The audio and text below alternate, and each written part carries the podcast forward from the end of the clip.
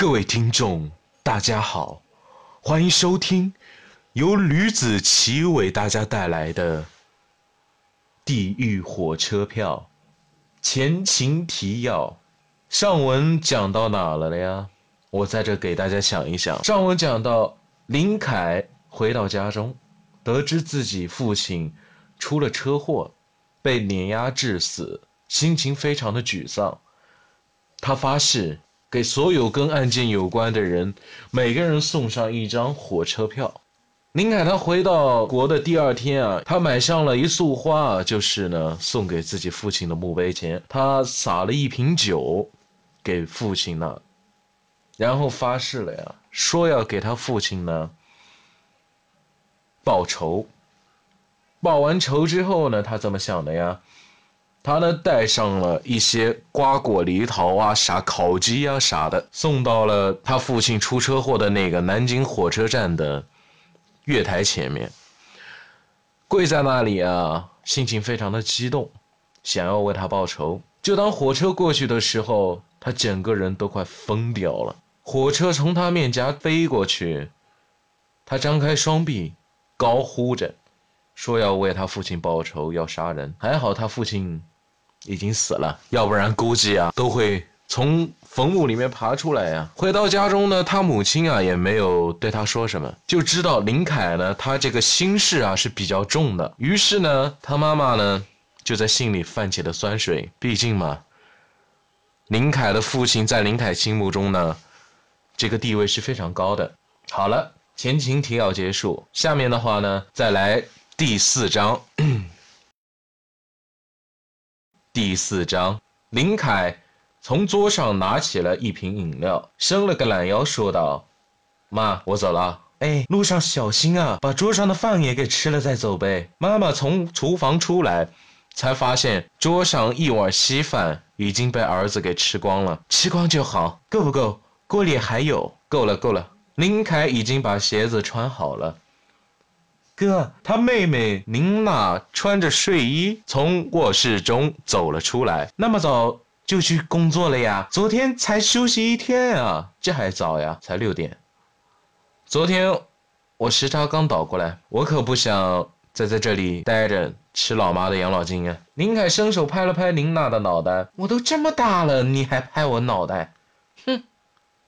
他不高兴了，撅着嘴巴。瞪着水灵灵的大眼睛看着他，你也快点洗漱，还要上班呢。林凯妈妈拍了一下林娜，林凯抓起鞋架上的包走了出去。他一出门就把自己随身携带的墨镜戴了起来。他找了一间很破旧的卫生间，一个蹲坑一个一个蹲坑的看着，直到走到了最后一个蹲坑的时候，他停了下来。他看见墙上贴着一张广告，笑了，哼。我还以为偌大的卫生间找不到你呢。他拿出手机拨通了电话：“喂，你好，是办假证吗？嗯，我想现在就要，越快越好。你们这真的是什么都能办吗？”电话里面传出了一个南方人的口音：“当然了，我跟你讲啊，这个事啊，只要你说出来啊，我都可以给你做的。”一想到什么证啊、警证啊，我都可以给你做出来了。我要的非常普通，呃，你什么时候能给我？嗯，要么你马上给我吧。我呢，在鼓楼这边看到你的广告的。您还说着，我这个是在深圳这边呢，我给你讲啊，最快后天到你那了，你能等一下了？办证的人说道。啊，抱歉，那我不要了。哎，大哥，我给你开玩笑的，我怕警察打我们了。不过警察办事效率不可能这么大的，天亮就起来是吧？啊，你不会就是警察吧？啊，我不是的。林凯说：“你说不是就不是呀，大哥开什么玩笑了？我给你两百块，我半个小时就有。你把地址发给我手机，爱做不做，不做我就去别的地方找广告了。”林凯不想和这个人纠缠。好好好了，我帮你做了，鼓楼这边都是我贴的店了。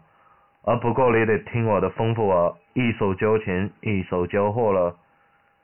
呃，你说你要办什么证？嗯，啊，你就帮我办一个新华社的记者证。嗯，还有，呃，你们那边可以做发票吗？啊，火车票这个能做吗？办假证的人说这是自然的呀。于是这个办假证的人按照林凯的吩咐做了个记者证，还有几张火车票。虽然办假证的人不知道为什么写火车票的时候出发地为家中，而终点站在地狱，不过看在钱的面子上，他也不敢再多问了。反正也事不关己，高高挂起嘛，连忙就应了下来这个差事。他们约好了一个小时，在鼓楼旁边的隧道口第一个时装上交易。很快的就到了约定的时间，办假证的人打了电话联系林凯。我大哥，我跟你讲了，东西我已经准备好了了，我已经在鼓楼前面的隧道里了。林凯快步走到一个穿着有些邋遢的人身后，拍了一下他的肩膀。他手中的电话听筒传来“哎呀妈呀”一声尖叫，他面前邋遢男也同时叫了起来。林凯挂了电话，对着邋遢男说道。我一直在这等着你啊！哎呀，你真是警察了！邋遢男一副认罪的样子。我说了多少遍了，我不是。东西带了吗？林凯他一直在暗处守着。现在天色还早，人流量还可以，只有几个路过的人走过这里。他不相信办假证的能帮事情办得这么妥当。啊，带来了，带来了。这都是记者证了，这个还是咱们的这个火车票了。办假证的邋遢男双手奉上，见他不是警察，自己就放心了。林凯接过记者证，封皮，质量还可以，内页也挺像这么回事儿的，应该不会被人发现。他又从邋遢男手中拿出了火车票，端详了印有地狱的火车票一阵后，对邋遢男说：“啊，行，啊，谢谢了。”林凯弹出了。钱包数了三张百元大钞，放在邋遢男手中。哦，三百块钱。呃，今天的事，我们见面啊，这件事千万不要告诉别人。嗯，而且不要记住我的样子。哎，大哥了，你戴着墨镜，我怎么搞懂你的样子了？你放心了，不管你呃这个用来做什么了，咱们呢收了钱都算动了关系了。就算你用这个玩意儿轮流发生性关系了，也和我没有公毛气关系。全程通缉令我也不知道。邋遢男虽然说话油嘴。滑舌的，但是看得出来他说的是真话。林凯转身走了，在距离邋遢男有五米的地方停了下来了。最好是这样。林凯出门穿的是一件白色的白领衬衫的制服，他把高挑的身材啊衬托的淋漓尽致，帅气的一塌糊涂。他把自己照片拿了出来，把记者证内页也拽了出来，自己的两寸戴墨镜证件照贴在了上面。从随身携带的一个单肩包中拿出了一支录音笔，在一处玻璃门前照了又照。虽然他的计划还在筹划中，但是是时候查一些东西了。比如说，那个火车司机现在身处何方？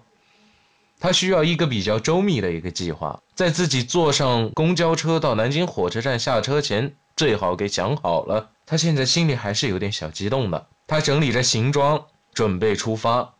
今天出门到现在，一切都在他的意料之中，连顺序都有条不紊地进行着。现在唯一要做的，就是要马上想好一个周密的应付人的一个回答，而且要有理有据。他看着窗外的风景，电子元器件的符号在他脑袋中飞速地旋转着、漂移着。就在那一瞬间，他突然想到了对策，只有这个回答，自己可以。百密而无一疏。就在这时，公交车它到站了，南京火车站到了，请下车的乘客抓紧时间下车。林凯把自己的领结整理了一下，信步走到了火车站。他戴着墨镜，一副潮流前线的模样。一些女游客和女工作人员还时不时的朝林凯方向看过来。林凯只是投来一个非常绅士的一笑，走向了安管的面前。你好。